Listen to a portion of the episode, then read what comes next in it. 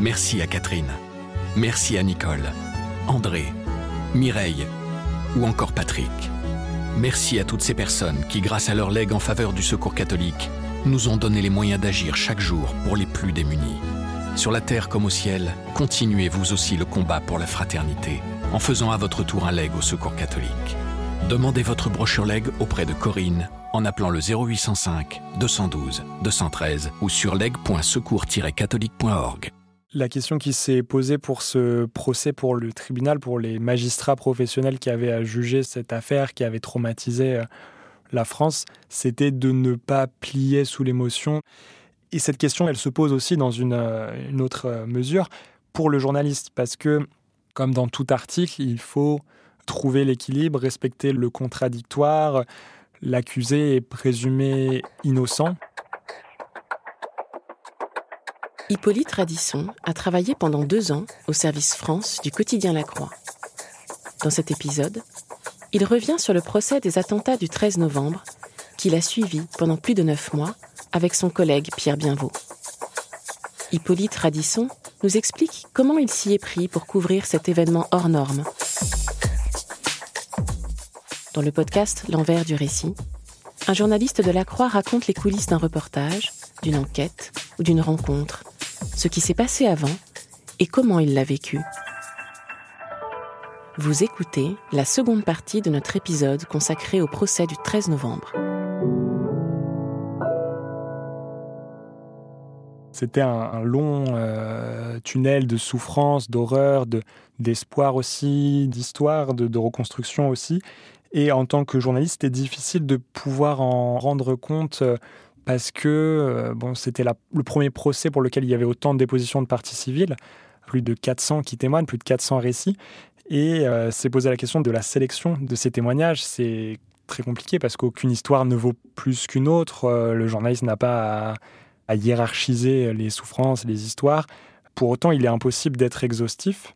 Donc il y a pu y avoir un sentiment de frustration euh, pour nous, journalistes, mais aussi pour certaines victimes, de pas comprendre parfois pourquoi leurs récits n'étaient pas repris dans la presse.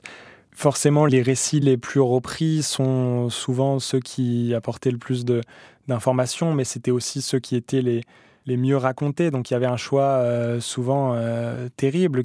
Il y avait aussi une réalité plus triviale qui était l'horaire des dépositions. Euh, une audience commence euh, à midi et demi pour le 13 novembre et euh, peut s'étirer jusqu'à très tard, au début jusqu'à 21h, 22h, voire, voire plus tard. Et forcément, dans la presse, étaient repris les témoignages qui étaient prévus le plus tôt dans l'après-midi parce que les journalistes devaient écrire leur article pour ensuite le publier. Donc une partie civile dont le témoignage est prévu en fin de journée était moins reprise par la presse.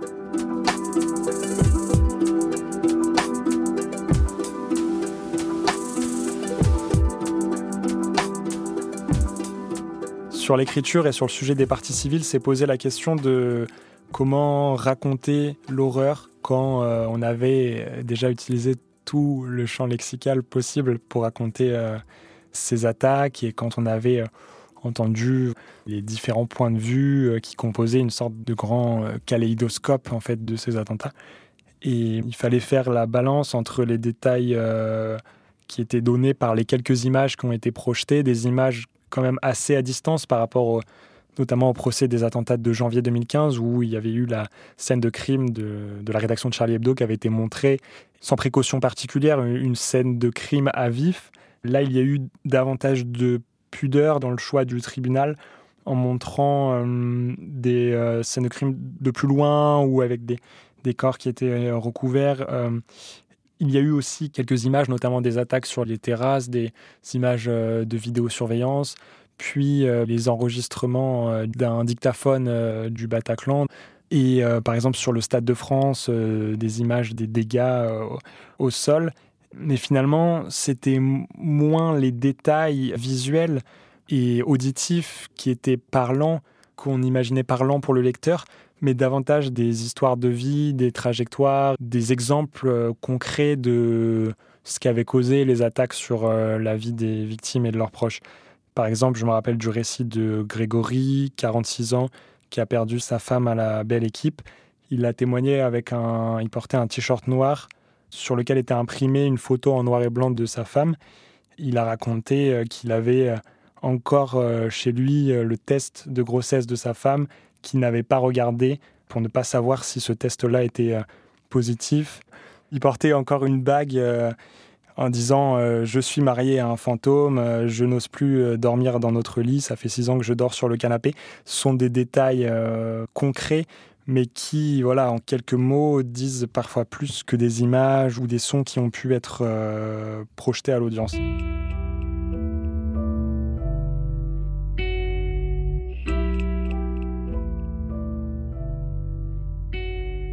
Pour la couverture du procès, on se relayait avec mon collègue Pierre Bienvaux qui s'occupe de la rubrique justice. Donc on n'y allait euh, pas tous les jours, mais on y allait régulièrement euh, durant les 149 jours d'audience le fait d'être à deux pour couvrir le procès et de se relayer, donc d'avoir euh, vécu des audiences différentes, permet de croiser les regards, d'en discuter, de faire porter l'attention à l'autre sur des choses qu'il n'avait pas forcément vues et inversement. Le cadre de travail est assez inédit de par ce contexte euh, sécuritaire. En fait, à l'audience, il y a aussi des gendarmes qui font les 100 pas dans les allées pour constamment euh, surveiller qu'il n'y ait pas de captation d'images ou de sons euh, par la presse ou par n'importe qui. En tant que journaliste, on a le droit d'avoir son téléphone et son ordinateur euh, pour prendre des notes en plus d'un carnet. Nous prenions donc des notes à l'ordinateur ou au carnet durant les audiences et nous écrivions parfois les articles durant l'audience. Quand une actualité importante et assez urgente s'est déroulée en début d'audience, afin de pouvoir rendre l'article avant d'attendre la fin d'audience. Donc il faut euh, continuer à avoir une oreille sur euh, ce qui se joue tout en écrivant euh, pour pouvoir envoyer l'article assez rapidement. Par exemple sur des déclarations de Salah Abdeslam qui a fait des révélations au moment de l'interrogatoire sur le fond. Donc après plusieurs mois d'audience, il a fait des révélations sur sa version des faits, en tout cas sur, sur le 13 novembre. Il dit qu'il est entré dans une terrasse du 18e arrondissement, qu'il a renoncé à se faire exploser en voyant les gens rire, danser, une version qui n'avait jamais avancé euh, durant les années d'enquête, donc euh, qui peut prêter à, certains doutes, en tout cas qui n'a pas convaincu euh, la Cour. Donc il y a des moments d'audience où il faut rendre les articles particulièrement rapidement, d'autres où l'audience se termine et ensuite nous poursuivons l'écriture de l'article au tribunal, euh, que ce soit sur les marches du grand escalier du palais de justice ou bien dans une salle de la presse judiciaire où il est possible de continuer euh, à, écrire. Il y a une, difficulté particulière avec ce procès, c'est que les audiences donc commencent à midi et demi et euh, le quotidien La Croix est un journal qui boucle ses pages assez tôt, donc en fin d'après-midi, début de soirée. Ce qui fait que pour que l'article soit dans le journal papier du lendemain, il faut que l'actualité dont on fait état euh, se soit passé euh, dès l'ouverture de l'audience, ce qui a été euh, assez rare. Donc souvent l'article a été rendu pour le site web avec une mise en ligne le soir. Et les articles dans le journal papier de la Croix étaient plus des articles avec des angles plus décalés de l'actualité, c'est-à-dire moins à chaud. Par exemple, un article sur comment les avocats euh, communiquent avec euh, leurs clients, parce qu'ils représentaient parfois des dizaines de parties civiles euh, qui étaient à travers la France. Donc, comment ils avaient mis en place des canaux de communication pour leur rendre compte des audiences.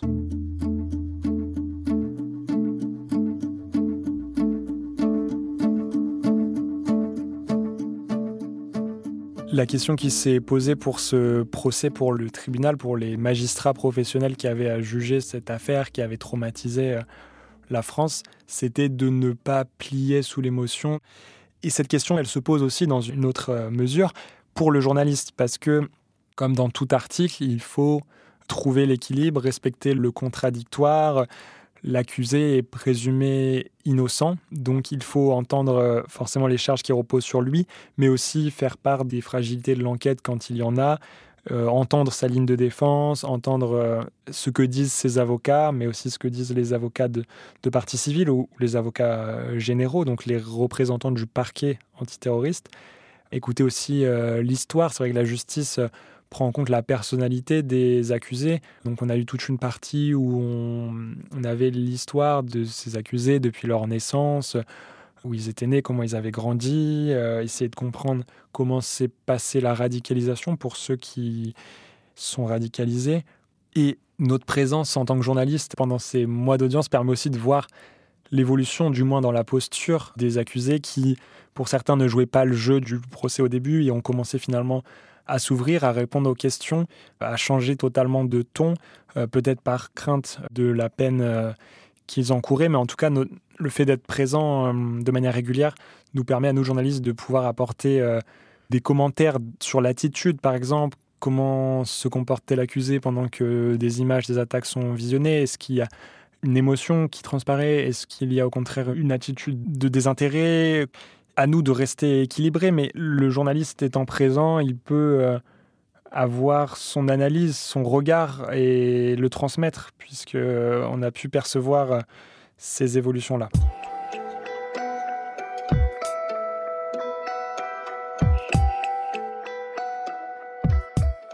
Le jour du verdict, c'est le 29 juin 2022. L'attente est assez longue on sait que le verdict va être donné, mais on ne connaît pas l'horaire, donc on patiente euh, dans la salle d'audience, dans les couloirs. Puis euh, l'audience s'ouvre vers 20h. Les salles, euh, que ce soit la salle d'audience ou la salle journaliste, sont bondées comme jamais. Il y a vraiment des journalistes du monde entier. et très vite, le, juge Périas donc, prend la parole. Il déclare que tous les accusés sont reconnus coupables des infractions pour lesquelles on les poursuivait, sauf un pour lequel le caractère terroriste n'est pas retenu. Puis il va ensuite détailler euh, les motivations de la cour selon euh, chaque euh, accusé. Salah Abdeslam écoute les, bras croisés, il a l'air assez tranquille. Et le juge explique qu'il est reconnu comme co-auteur de tous les crimes commis. Donc il écope de la réclusion criminelle à perpétuité avec une peine de sûreté incompressible. C'est la peine maximale en France, extrêmement rare qui euh, rend euh, un espoir de libération pour lui euh, très faible. Moi, à ce moment-là, lors du prononcé des peines, je suis dans la salle de retransmission pour la presse et mon collègue est dans la salle d'audience principale. Exceptionnellement, on était venus à deux. Et au moment de l'annonce des peines, la retransmission saute. En fait, on n'a plus le son ni l'image dans la salle de presse. Donc, heureusement que mon collègue était dans la salle principale. Mais donc, on court vers la salle d'audience principale les gendarmes euh, nous refusent l'entrée parce que la salle est déjà pleine. Donc on est plusieurs journalistes à errer euh, à l'entrée de cette salle et on loupe la toute fin, les dernières minutes de ce procès. Puis quelques minutes après, les portes de la salle d'audience euh, s'ouvrent en, grand. D'habitude, c'était une petite entrée sur le côté, et là, c'est toute l'ouverture. On a l'impression d'un grand bateau qui arrive à destination. Et là, j'entre pour voir un peu les réactions à l'intérieur de cette salle. Il y a énormément de monde. Il y a des parties civiles qui sont debout sur les bancs en bois de la salle qui d'habitude est très euh, solennelle et qui guettent un peu les réactions des accusés. Il y a beaucoup d'avocats aussi qui discutent avec leurs clients. Il y a une cohue qu'on n'avait jamais eue euh, jusque-là et j'essaie d'aller jusqu'au box pour voir euh, les, réactions. Puis euh, les gendarmes se mettent en ligne et font évacuer petit à petit la salle parce qu'il y a beaucoup de personnes qui ne voulaient pas quitter la salle et qui restent à l'intérieur euh, comme s'il était difficile de quitter cet endroit où symboliquement s'est joué dix mois de leur vie. Donc beaucoup de victimes restent pour débattre des peines de chacun et pour discuter encore. Dans ce procès, on a eu l'impression qu'une petite communauté s'est créée. Il y a eu des liens entre euh, des parties euh, différentes, c'est-à-dire des victimes qui ont discuté avec des avocats de la défense pour comprendre leur rôle, des victimes qui ont même discuté avec des accusés qui comparaissaient libres, parce que certains accusés n'étaient pas en détention provisoire et, donc euh, étaient libres. Et donc le dernier jour, c'est un peu... c'est un soir qui est chargé en, en émotion, parce que le procès est terminé, mais aussi parce que cette communauté-là doit se dire au revoir. Et on assiste à des scènes euh, qui sortent euh, de l'ordinaire. Par exemple, un accusé, euh, Abdel qui comparaissait libre, était avec son sac parce qu'il pensait pouvoir potentiellement dormir en prison le soir même, selon le verdict rendu. Et finalement, il ressort libre avec 4 ans de prison, dont 3 avec sursis, mais sans mandat de dépôt. Donc, il ne va pas en prison. Donc, il est avec ses proches il commence à quitter le tribunal sur le parvis avec son sac dans lequel il y avait toutes ses affaires et il discute avec des parties civiles en fait et il y a un homme euh, âgé, une partie civile qui vient l'étreindre et, et on voit de l'émotion, les yeux de l'accusé qui sont embués. donc il y a ces scènes-là, d'autres qui restent sur les marches du palais de justice et qui n'en partent pas, puis certains vont se retrouver dans un bar euh, en face du palais avec là aussi des accusés. Donc euh, certains ont créé des liens. Il faut en tant que journaliste faire attention de ne pas généraliser cette communauté parce qu'on a vu à l'audience qu'une petite partie de toutes les victimes, que beaucoup n'ont pas forcément suivi le procès ou d'autres ne sont pas constitués partie civile, mais c'est un fait de cette audience-là. Et euh, j'ai interrogé un avocat qui représentait beaucoup de parties civiles, Gérard Chemla, sur son sentiment à l'issue de ces mois d'audience. Il résumait très bien ce que beaucoup pensaient. Il m'a dit on a désormais envie de respirer un autre air, mais c'est difficile. On a été habitué à venir tous les jours ici pendant des mois. Linda, la victime que je suivais depuis euh, le début du procès, m'a dit qu'il fallait maintenant faire le deuil du procès. Et elle craignait euh, les jours d'après. Elle se demandait comment allait être la vie euh, sans ce moment judiciaire qui a rythmé son quotidien.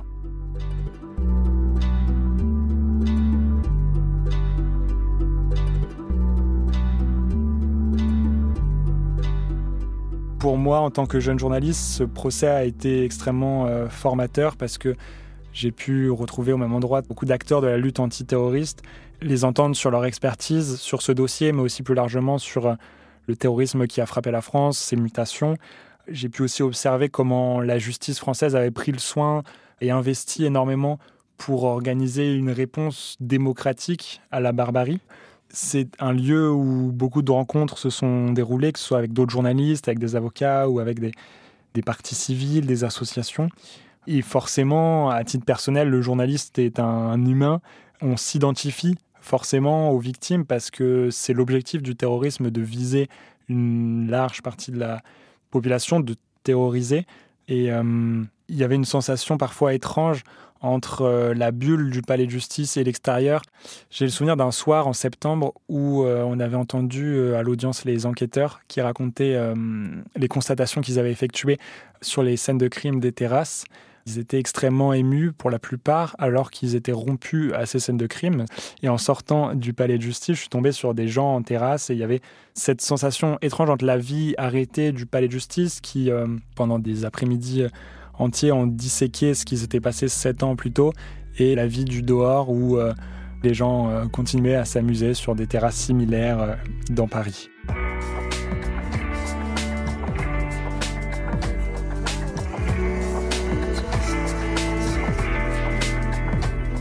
Vous venez d'écouter la seconde partie de l'épisode de l'envers du récit consacré au procès des attentats du 13 novembre. L'ensemble des articles d'Hippolyte Radisson sur ce sujet est disponible dans le texte de description de ce podcast. La première partie de cet épisode est à retrouver sur toutes les plateformes de podcast, sur le site et sur l'application La Croix.